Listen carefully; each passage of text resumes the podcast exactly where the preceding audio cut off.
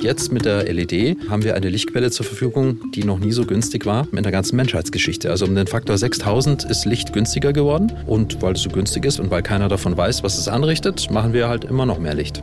Bisher haben wir noch keine Tier- oder Pflanzengruppe gefunden, die nicht irgendwie beeinflusst wird. Und jetzt habe ich dann aber festgestellt, dass es eigentlich gar nicht darum geht, Lichter komplett auszuschalten, sondern Lichter intelligent zu nutzen. Besser Leben, der Nachhaltigkeitspodcast. Einer unserer Bayern 1 Premium Podcasts. Hören Sie zum Beispiel auch mehr gute Gespräche mit unserem preisgekrönten Radiotalk, die blaue Couch.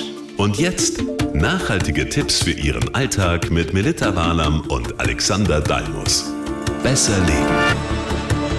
Ich freue mich sehr. Ihr seid wieder da oder vielleicht auch zum ersten Mal da. Aber es ist eigentlich auch egal, denn wir sind für euch da, um ein bisschen mehr Nachhaltigkeit in euer Leben zu bringen. Ich bin Melita Wahlam. Und ich bin Alexander Dalmus. Und wie immer geht es bei uns darum, wie schaffen wir es mit Kleinigkeiten, also mit dem, was wir im Alltag jeden Tag tun und umsetzen können, damit die Natur, also unsere Umwelt, so schön bleibt. Oder noch schöner wird, sich wieder erholt. Denn wenn jeder von uns seinen Teil beiträgt, dann drehen wir eben zusammen doch das ganz große Rad. Und viele persönliche Umweltentscheidungen sind ja auch gar nicht so einfach zu treffen. Ja, das merken wir hier bei jeder Folge. Ist zum Beispiel bei Fisch die Aquakultur besser als Wildfang? Ist Palmöl wirklich so böse? Ist es so? Oder wenn es rausgeht jetzt in den Garten auf den Balkon, welche Grillkohle kann ich denn eigentlich guten Gewissens noch nehmen? Garantiert ohne Tropenholz natürlich. Ja, das alles haben wir hier schon besprochen. Vielen, vielen Dank auch für die vielen Fragen, die vielen Anregungen zu unserer Folge über Photovoltaik. Das war wirklich der Wahnsinn, ja. was da bei uns äh, ins digitale Postfach reingeflattert ist an besserleben mit bayern1.de. Also ich glaube, so viele Reaktionen hatten wir noch nie. Das war wirklich irre. Also wir haben versucht,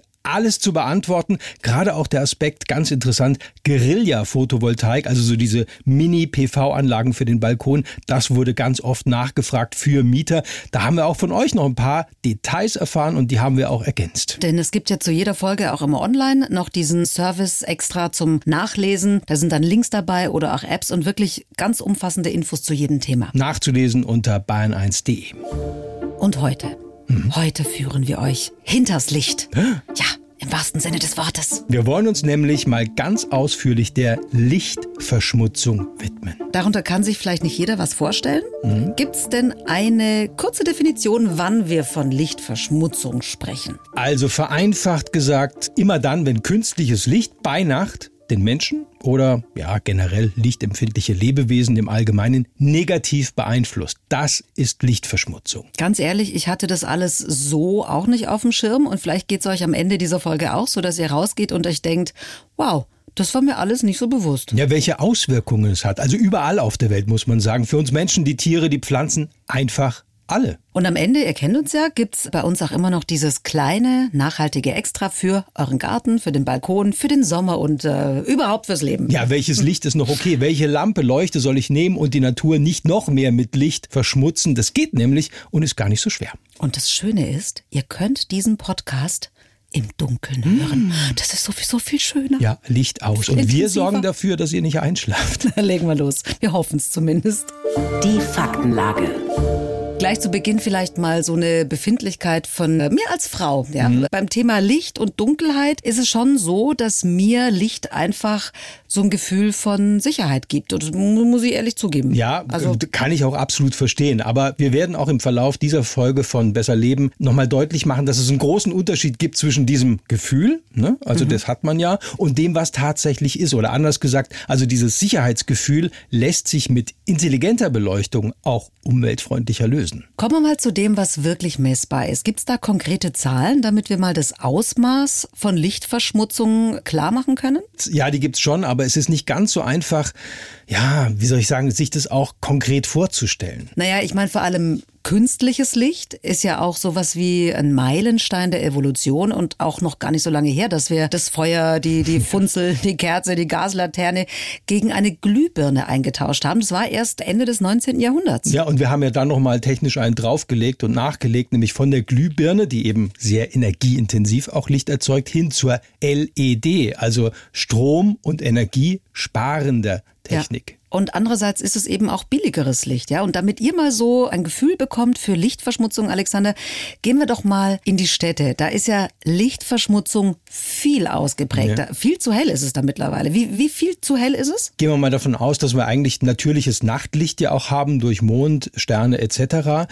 Derzeit ist es in unseren Städten zum großen Teil etwa um vier tausendmal heller als bei natürlichem Nachtlicht. Boah, wie krass. Also nicht doppelt oder zehnfach, nee. sondern gleich um den Faktor 4000. Ja, es gibt mittlerweile auch wirklich groß angelegte Studien und Untersuchungen und da wird die künstliche Himmelsleuchtdichte berechnet, heißt es. Das ist natürlich computergestützt. Mhm, also auch um die Ausbreitung von Lichtverschmutzung global zu erfassen. Genau. Da werden zum Beispiel neue hochauflösende Satellitendaten verwendet und da kann man tatsächlich sehr präzise die Himmelshelligkeit berechnen und da wird dann ganz deutlich, mittlerweile leben mehr als 80 Prozent der Weltbevölkerung unter einem lichtverschmutzten Himmel. Das ist völlig irre, mhm. wenn man sich das vorstellt. Also nichts mehr mit äh, ich sehe den Sternenhimmel da oben und so. Oh Mann, nicht mal in der Wüste oder im Himalaya? Ja, es gibt natürlich noch Orte, da ist es der Fall, aber Fakt ist auch, gehen wir mal nach Europa, 60 Prozent der Europäer, also wir, wir können da oben am Himmel in der Nacht die Milchstraße nicht mehr sehen. Also 60 Prozent der Bevölkerung in Europa sehen nie die Milchstraße, wenn sie hochgucken und die Tendenz ist steigend. Es gibt sicher den einen oder die andere, die sagen, äh, Milchstraße ist mir wurscht, äh, aber diese enorme Helligkeit in der Nacht, dieser fehlende mhm. Wechsel eigentlich von Tag und Nacht hat ja Auswirkungen. Auf wen besonders? Lässt sich das sagen? Auf alle, würde ich sagen. Also wir haben mal die Chronobiologin Annette Krupp-Binisch gefragt. Die beschäftigt sich seit vielen Jahren mit den Auswirkungen von Lichtverschmutzung und wir wollten mal wissen, wer besonders darunter leidet. Das bekannteste sind wahrscheinlich die Insekten, die zum Licht fliegen. Das kennt ja jeder. Vögel sind betroffen. Zum einen werden die beim Schlafen gestört, zum anderen werden die genauso wie Insekten angezogen. Das sind jährlich Millionen von Vögeln, die mit beleuchteten Hochhäusern kollidieren oder mit diesen großen Werbeschildern. Wir sehen in Gewässern ganz starke Veränderungen. Das Algenwachstum verändert sich. Die Wasserflöhe fressen die Algen nicht mehr ab. Auch Pflanzen sind betroffen. Bäume, die von unten angestrahlt werden, die bekommen nicht mehr mit, welche Jahreszeit es ist. Die werfen ihr Laub nicht mehr rechtzeitig ab und sind dann anfälliger für Frost. Frostschäden. Und bisher haben wir noch keine Tier- oder Pflanzengruppe gefunden, die nicht irgendwie beeinflusst wird. Boah, das ist schon krass. Also man muss es auch so deutlich sagen. Ich meine, wir reden seit Jahren über das Insektensterben. Es gibt immer weniger Falter und andere nachtaktive Insekten. Und dieses kurzwellige Licht, also mit einem hohen Blau und diesem Ultraviolettanteil, das ist zumindest mal ein Grund mhm. dafür. Weil sich Insekten, also wir kennen das ja von den Motten und dem Licht, mhm, äh, sich, drum. ja, davon wirklich magisch angezogen fühlen. Ist es wirklich so dramatisch? Eigentlich zieht das Mondlicht ja zum Beispiel Nachtfalter an, weil die sich eben am Mond orientieren. Und das Kunstlicht, das ersetzt eben den Mond. Und da umkreisen dann gerade diese nachtaktiven Insekten. Und das ist die Hälfte aller Insekten, muss man wissen. Bis zur Erschöpfung, also bis zum Tod dann diese dumme Straßenlaterne, das Flutlicht am Sportplatz, die Neonreklame und so weiter. Aber jetzt mal weg von den Insekten. Wir haben auch gehört, Vögel. Ja, Vögel leiden hm, da auch darunter. Ja. Gibt es noch mehr Tiere, die von der menschengemachten Helligkeit massiv beeinflusst werden? Ja, da gibt es ganz viele Beispiele. Lachse zum Beispiel, die dann nicht weiter flussaufwärts schwimmen zu ihren Paarungsplätzen, weil Brücken, die den Fluss kreuzen, beleuchtet sind. Und es wird von den Lachsen dann als so eine Art Barriere wahrgenommen. Und dann mhm. schwimmen die nicht weiter und lassen sich zu viel Zeit. Oder Schildkröten ist auch ein gutes Beispiel. Die legen ihre Eier ja meist am Strand ab und orientieren sich eigentlich immer am Meer und den Lichtreflexionen. Also mhm. wenn da jetzt halt äh, Hotels oder Straßenbeleuchtungen oder sonst irgendwas in der Nähe sind, dann werden die da tatsächlich falsch geleitet. Oh Mann, das können wir alles doch gar nicht wollen. Nein. Nicht schön. Aber vielleicht ist es auch mal wichtig, auf unser Wohlbefinden zu schauen, auf uns Menschen. Wie beeinflusst zu viel Licht, zu viel Helligkeit auch uns? Stichwort Schlafen. Das Problem.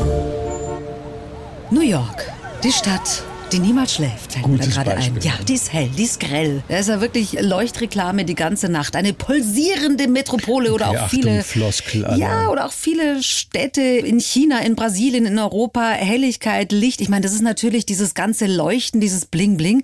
Das ist natürlich auch so ein Statement bei solchen Millionenstädten. Das stimmt absolut. Es geht aber auch anders. Also ich durfte mir das kürzlich mal in Venedig zum Beispiel ansehen. Okay, da ist es aber auch nicht unbedingt wenig Blinke Blinke am Kanal Grande, oder? Ja. Oder auf der Rialto Brücke. Das stimmt, aber ich war ein bisschen weg vom Schuss, also privat auf den Dächern von Venedig. Und da wurde mir dann gesagt, äh, Vorsicht übrigens hier in der Nacht, da gibt's kein Licht, also bei der Treppe zur Dachterrasse. Und zwar wegen der Lichtverschmutzung. Und da war Echt? ich echt, ja, da war ich wirklich positiv überrascht. Also Da ist nichts beleuchtet. also natürlich Kirchtürme und so weiter und wie du schon sagst, also Canal Grande und so weiter, da wo die Touristenströme eben langlaufen schon, aber auf den privaten Dächern eben oben, und da gibt's einige davon, da darf nichts leuchten, in der Nacht ist es verboten. Also damit nicht der Erste seine Lichterkette aufhängt, der Nachbar noch eine Schippe drauflegt und so weiter. Genau, und Echt am Ende haben wir dann äh, Flutlichtanlagen da oben. Das ist auch gut so. Es braucht manchmal Steuerung, finde ich, und auch so ein bisschen das notwendige Bewusstsein. Darüber haben wir ja auch ausführlich in der letzten Folge mit Dirk Steffens gesprochen, Deutschlands vielleicht bekanntesten Wissenschaftsjournalisten, eben über dieses Thema Steuerung, was man ja. da alles machen kann. Könntet ihr euch ja später auch mal anhören. Aber ähm, werden wir mal konkret und gucken uns diesen fehlenden Tag-Nacht-Rhythmus an, was das mit uns Menschen macht. Ja, du meinst also früher mit den Hühnern aufstehen und abends ins Bett gehen mit der Genau. Sonne sozusagen. Ja. Genau. Ja, das fällt ja weg mittlerweile bei den meisten. Hat es nachweisbare Auswirkungen auf uns Menschen, zum Beispiel was das Schlafen angeht? Ich weiß nicht, wie es dir geht, aber in meinem Umfeld habe ich lauter Menschen um mich herum, die nimmer gescheit schlafen können. Also die Einschlafprobleme oder Durchschlafprobleme haben oder sagen, ich bin immer viel zu früh wach oder was auch immer. Den Eindruck habe ich absolut auch. Also ich meine, wann wir schlafen, wird ja auch durch Licht gesteuert. Also wenn es dunkel wird, dann beginnt unser Körper Melatonin zu produzieren. Und dieses Melatonin, das bringt unseren Körper in diese Ruhephase. Und wir brauchen das, um schlafen zu können, also um gut schlafen zu können. Wir haben ja auch mal die Chronobiologin Annette Grobenisch gefragt, wie sich Lichtverschmutzung auf unser Schlafverhalten auswirken kann. Viele, viele Menschen sind einfach bewusst gestört durch das Licht. Und das erfahre ich auch immer in Gesprächen. Selbst Menschen, die das Wort Lichtverschmutzung nicht kennen, sagen, ja, ich kann nicht schlafen. Ach ja, da draußen ist eine Lampe, da scheint was ins Fenster rein, da geht ein Bewegungsmelder an. Und das stört uns, genauso wie uns Lärm stört. Und dann können wir schlecht schlafen. Und viele ärgern sich dann auch. Sie beschweren sich dann beim Vermieter, beim Nachbarn, bei der Gemeinde. Dann heißt es, das muss so sein. Das brauchen wir für die Sicherheit. Oder das ist einfach toll. Der Kirchturm muss angestrahlt sein. Das wollen wir so. Und das gibt so eine Hilflosigkeit und Stress. Und das ist schlecht für den Blutdruck. Und dann können wir schlecht schlafen. Und irgendwann geht das dann wirklich aufs Herz und kann zu ernsthaften Gesundheitsstörungen führen. Sind wir mal ehrlich, also den Tag über verbringen wir die meiste Zeit drin, im Dämmerlicht, also wenn wir im Büro sitzen oder in der Werkstatt, wo auch immer. Also gerade dann, wenn wir eigentlich ganz viel Sonnenlicht bräuchten, natürliches Sonnenlicht sind wir drin und abends, da haben wir dann auch wieder Dämmerlicht. Also das heißt, unser Körper weiß eigentlich gar nicht mehr so richtig, wann Tag und wann Nacht ist. Und weil das vielleicht jetzt so ein bisschen den Eindruck erweckt, das betrifft nur diejenigen, die in der Stadt wohnen. Auf dem Land ist alles wunderbar, da ist es noch richtig dunkel. Von wegen. Ja, machen wir doch mal einen kleinen Ausflug. Gut zu wissen. Wir wollen euch mitnehmen aufs Land. In die Pampa, also dahin, wo viele Städter sagen, naja, also da sieht man doch nachts die Hand vor Augen nicht. Ja, aber ist das wirklich so? Wir fliegen jetzt mit euch Richtung Chiemsee in Oberbayern. Schön Eine traumhafte Landschaft. Die Alpen hat man da vor der Tür. Irgendwie hat man da das Gefühl, ach, die Welt ist noch in Ordnung. Könnt ihr das förmlich riechen? Genau da, in dem kleinen Ort, lebt Manuel Philipp. Der ist nicht nur Physiker, sondern der kennt sich auch aus mit Sternen und er ist mittlerweile auch einer der Vorkämpfer gegen Lichtverschmutzung. Mittlerweile auch geehrt mit der Bayerischen Umweltmedaille, Gründer der Plattform Paten der Nacht und Initiator eines Lichtschutzgebietes des Sternenparks Winkelmoosalm. Und ins Chiemgau, da fliegen wir jetzt auch mit euch, natürlich absolut emissionsfrei.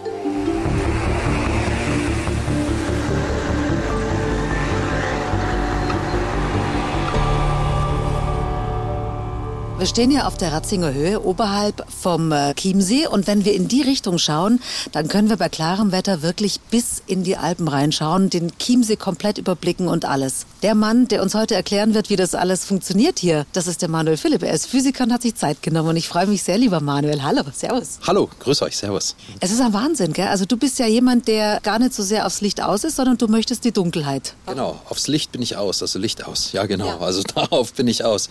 Ähm, warum ich die Dunkelheit will? Hm, warum will ich die Dunkelheit? Weil wir einfach zu viel Licht machen. Seit wir die elektrische Beleuchtung erfunden haben, vor 140 Jahren, ist losgegangen, das Drama. Und jetzt mit der LED haben wir eine Lichtquelle zur Verfügung, die noch nie so günstig war ähm, in der ganzen Menschheitsgeschichte. Also um den Faktor 6000 ist Licht günstiger geworden und weil es so günstig ist, machen wir Menschen immer mehr Licht. Und weil keiner davon weiß, was es anrichtet, machen wir halt immer noch mehr Licht. Jetzt nur mal, damit ihr euch das so ungefähr vorstellen könnt. Wenn wir einfach mal in diese Richtung schauen, Richtung Norden, dann haben wir wirklich, also das, man kann sich nicht vorstellen, dass das Nacht ist, weil es ist wirklich ja fast taghell beleuchtet. Beschreib uns mal, was wir hier gemeinsam sehen. Wir sehen hier einen nie endenden Sonnenuntergang nachts. Also zumindest sieht so aus. Und die Leute, die bei meinen Führungen sind, glauben auch, dass das der Sonnenuntergang ist. Aber das ist die Lichtglocke aus München und sind knapp 70 Kilometer. Und viele glauben das nicht, wenn sie das sehen, dass das, dieses Riesending da hinten, die Lichtglocke aus München ist. Und Großstädte wie München strahlen also durchaus 200 Kilometer im Radius diese, wie man sie nennt, Lichtglocken, sodass man selbst an dunklen Orten, wo man überhaupt gar kein Fremdlicht hat, niemals eine natürliche Dunkelheit hat, weil einfach von diesen Städten und Großstädten diese Lichtglocken Wolken so wahnsinnig weit strahlen. Also sprich, selbst hier in Rimsding, in der absoluten Pampa, wo wir jetzt momentan sind, wird es eigentlich nie wirklich dunkel. Genau, es wird noch nicht mal in der Wüste mehr richtig dunkel, weil man einfach am Horizont Aufhellungen von Großstädten hat, die ja noch größer sind als München, ja, Millionenstädte, wo es dann gleich um 300, 400 Kilometer im Radius geht. Und so hat man eigentlich überall eine Horizontaufhellung und je näher man an diesen Großstädten dran ist, desto mächtiger sieht man da nicht nur eine Aufhellung, sondern wirklich eine richtige Glockenform. Du hast es gesagt, dass äh, vor allen Dingen durch die LEDs natürlich nochmal so ein Art äh, Lichtquantensprung entstanden ist. Wie genau wirkt sich das aus von der Helligkeit? Gibt es da irgendwie so Messungen? Die Messungen sagen, dass wir jedes Jahr in Europa etwa 5 bis 6 Prozent von der Helligkeit zulegen, von der Himmelsaufhellung. Und das ist eben in den letzten Jahren sprunghaft angestiegen. Es ist davor moderater gelaufen, seit die Umstellung auf LED erfolgt oder erfolgt ist. Ist ja gerade im vollen Gange. Und angetrieben wird das Ganze schon auch von den Energieversorgern, weil die natürlich plötzlich mit der Situation konfrontiert sind, dass sie Lichtquellen haben, die viel weniger Energie verbrauchen. Und äh, wie kann ich den Verlust wettmachen, indem ich halt einfach mehr installiere? Und deswegen wird das natürlich auch richtig hübsch befeuert und führt dazu, dass es immer heller wird.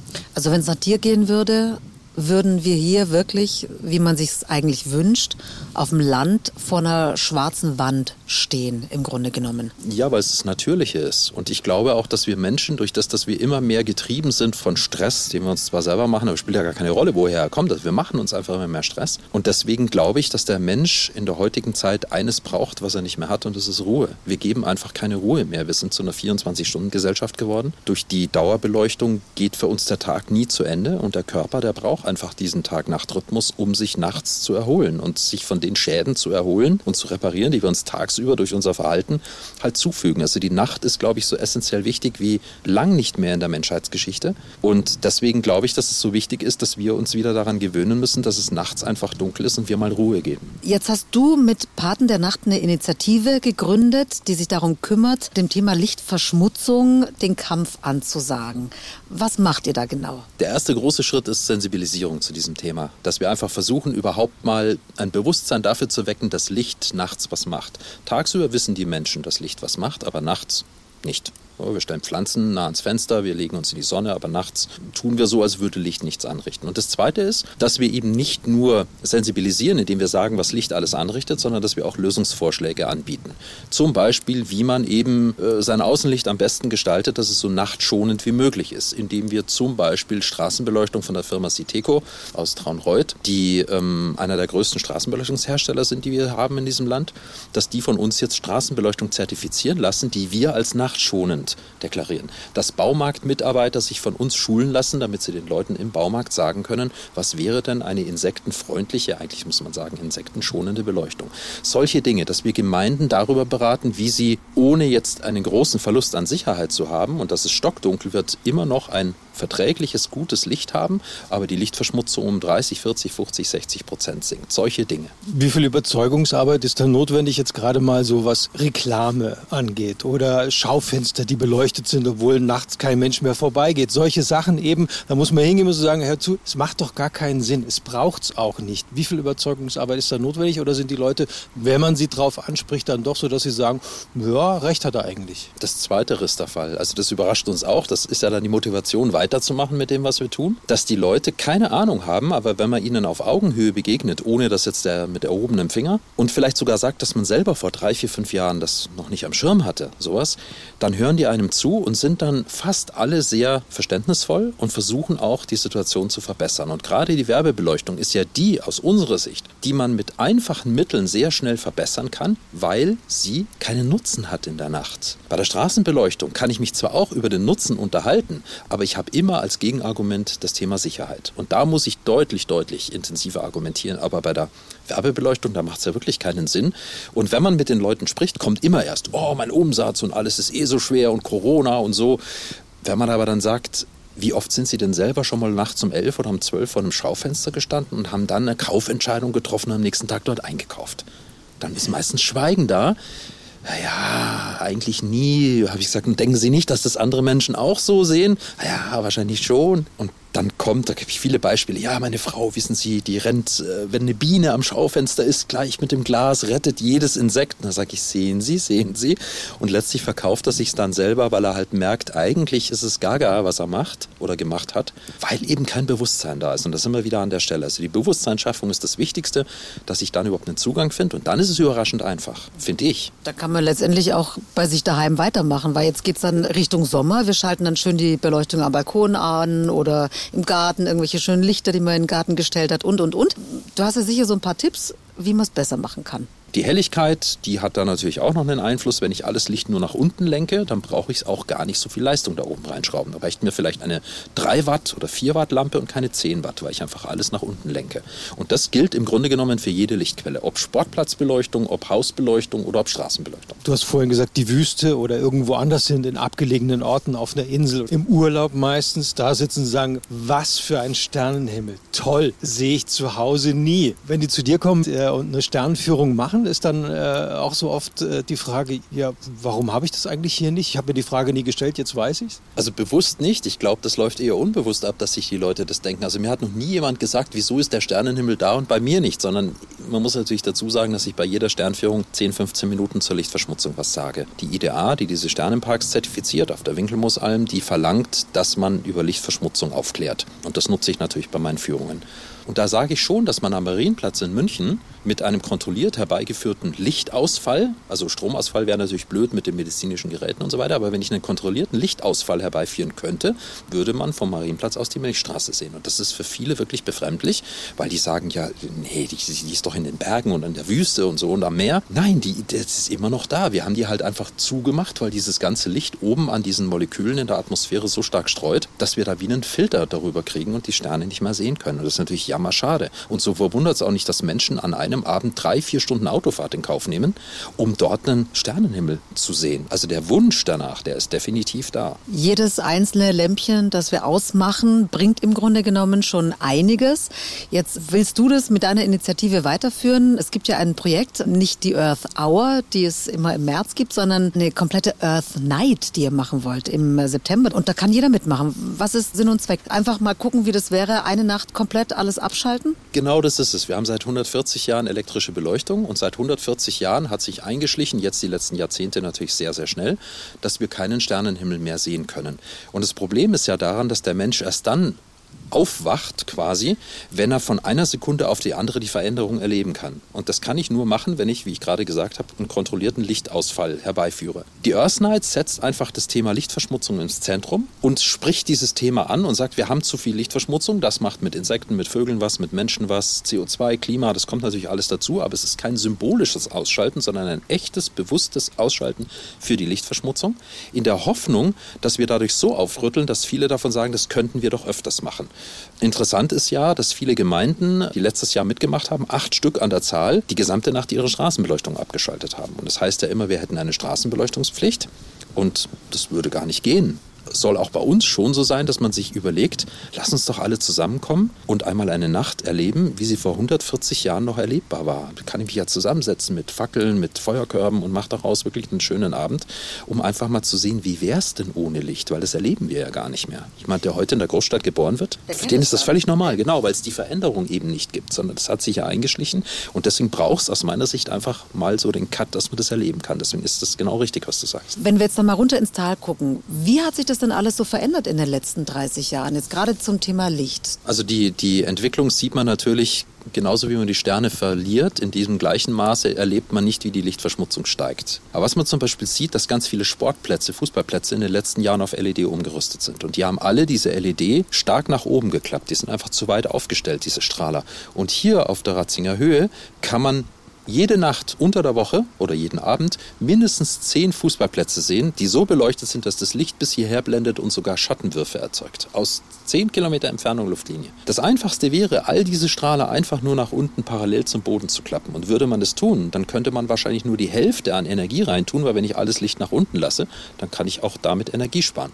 Es gibt Fördermittel momentan für die Umrüstung Sportplätze auf LED. Da steht aber nur immer was von Energieeffizienz. Da wird nie gesagt, klapp's nach unten, mach's eher gelb gelb, schalt's ab, wenn du es nicht mehr brauchst. Und gerade die Sportplatzbeleuchtungen, die sorgen am frühen Abend, so zwischen 20 und 22 Uhr, wirklich für eine wahnsinnige Lichtflut. Und das Zweite sind ganz, ganz viele Straßenbeleuchtungen, die in Neubaugebieten einfach entstehen, wo du diese ganzen Lichtpunkte siehst. Gerade von hier oben ist jeder Lichtpunkt, den man hier so sehen kann, ist eine Lichtverschmutzungsquelle, weil dieses Licht ja schräg zu uns raufleuchtet und würde das Licht nur nach unten leuchten, würden wir den Lichtpunkt gar nicht sehen, sondern maximal eine Aufhellung am Boden an der Fläche. Fläche, aber eben nicht den einzelnen Lichtpunkt.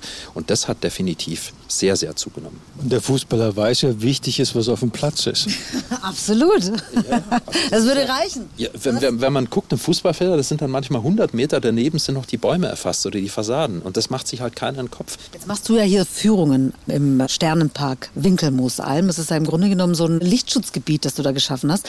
Du gehst da mit den Menschen hier zwei Stunden rum und zeigst ihnen alles. Was passiert da genau und wie reagieren die vor allen Dingen auf die Dunkelheit? Dunkelheit, die sich einstellende dann und auf das, was sie sehen. Ja, interessant ist ja, wenn die Führung vorbei ist nach zwei Stunden, weil dann alle ihre extrem hellen Stirnlampen anknipsen und jeden anderen blenden. Und das wird nicht gemacht, weil man sagt, ach, es ist so schön dunkel, eigentlich wird es mir reichen, sondern das machen die, weil sie es so gewohnt sind. Weil man eben überall unter diesem hellen Licht leidet und man muss sich ja vorstellen, wenn ich sehr viel Licht in meine Augen abbekomme, dann sehe ich in der Dunkelheit viel schlechter. In dem Moment, wo ich keine Fremdlichtquelle mehr habe und die Augen haben sich zwei Stunden bei so einer Führung dran gewöhnt, kann ich wahnsinnig weit Dunkelheit sehen. Ich sehe die eigene Hand vor Augen. Ich kann sogar als fast Zeitung lesen, obwohl die Dunkelheit da ist.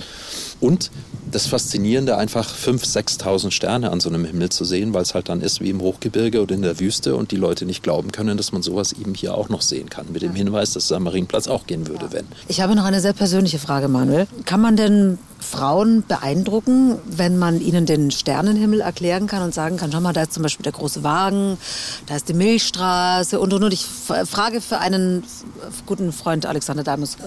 Ich kann es nämlich nicht. Ich weiß noch nicht mal, wo der große Wagen ist, habe ich vorhin zugegeben. Ich muss jedem Herrn empfehlen, wenn man Damen kennenlernen möchte, mach Sternführungen. 70 Prozent aller Teilnehmer, die dort kommen, sind Damen. Die schleppen ihre Männer mit. Und ganz besonders amüsant ist, habe ich schon oft erlebt, Vorführungen, kurz bevor es losgeht, dass dann der Mann sagt, du schau her, das ist da oben, das ist der Polarstern und da drüben, das ist der Orion. Und dann fange ich mit der Führung an und sage nach einer halben Stunde, hier drüben ist übrigens der Polarstern.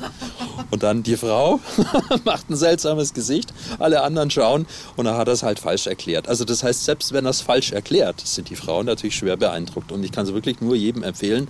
Ich komme am nächsten Tag nach der Führung an meinen Computer, schalte den ein, kriege E-Mails und dann steht von einem Max oder von einem Markus oder von einem Thomas drin, Herr Philipp, die letzte Nacht mit Ihnen war wunderbar. Also das, das klingt doch vielversprechend. Ich glaube, unser Bayern 1 Umweltkommissar könnte demnächst auch bei dir auf der Liste stehen und sich anmelden für eine Führung im Sternenpark Winkelmoos-Alm. Und damit gehen wir zurück ins warme Podcast-Studio von Bayern 1.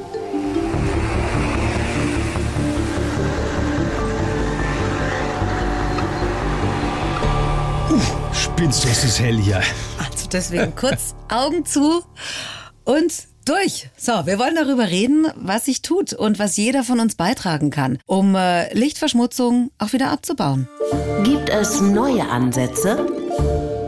Wir wollen ja hier bei Besser Leben euch auch immer mitnehmen und gucken, wie sich Umweltprobleme lösen lassen und in welche Richtung geforscht wird. Zum Beispiel gibt es gerade in Sachen Lichtverschmutzung bislang keine klaren Richtlinien, die vorgeben, wie hell es maximal auf unseren Straßen sein kann. Also du meinst keine rechtlichen Vorgaben, Genau. so und so hell darf sein oder auch keine technischen Vorgaben, ja? Was hat ja auch der Manuel Philipp gesagt, dass man versucht, mit den Herstellern ins Gespräch zu kommen und die zu sensibilisieren? Ja, weil es wirklich, es ist schon grotesk grotesk. Also es gibt keine klaren Anforderungen und deshalb werden im Alltag bei der Straßenbeleuchtung ist ein gutes Beispiel, also öffentlich diese technischen Normen, die es gibt, weit überschritten. Warum eigentlich?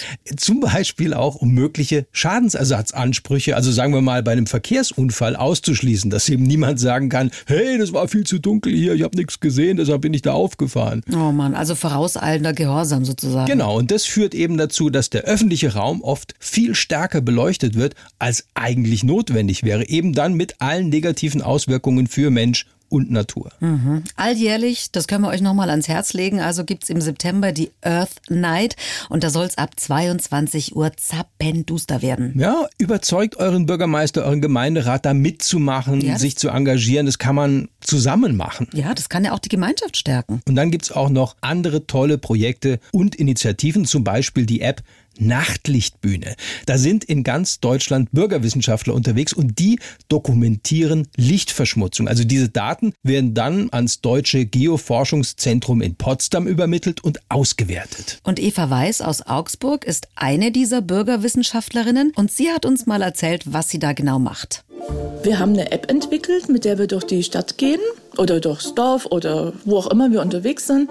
Und dann kann man quasi Lichter in den verschiedenen Kategorien zählen. Die Lichter werden dann hinterher statistisch ausgewertet, um zu gucken, inwieweit die mit einem Satellitenpixel übereinstimmen, dass man irgendwie sieht. In den letzten Jahren sind die Städte, das Umland, alles deutlich heller geworden, dass man mal sieht, welche Lichter eigentlich welchen Einfluss haben. Derzeit werden diese Daten auch von der EVA und vielen anderen gerade mit Satellitendaten abgeglichen, um herauszufinden, aus welchen Quellen diese Lichtverschmutzung, die wir ja alle mehr oder weniger wahrnehmen, stammt. Und was ich ganz spannend fand, ist, dass auch die Eva, seit sie bei Nachtlichtbühne mitmacht, Licht und Beleuchtung in der Nacht so ganz anders wahrnimmt als vorher. Ich hatte so am Anfang den Eindruck, oh, bitte, bitte nicht alles dunkel machen, dann habe ich Angst draußen unterwegs zu sein und ich traue mich nicht mehr rauszugehen. Und jetzt habe ich dann aber festgestellt, dass es eigentlich gar nicht darum geht, Lichter komplett auszuschalten, sondern Lichter intelligent zu nutzen. Und wie wir das zu Hause am besten machen, also bei euch daheim, darüber sprechen wir jetzt. Der Clou.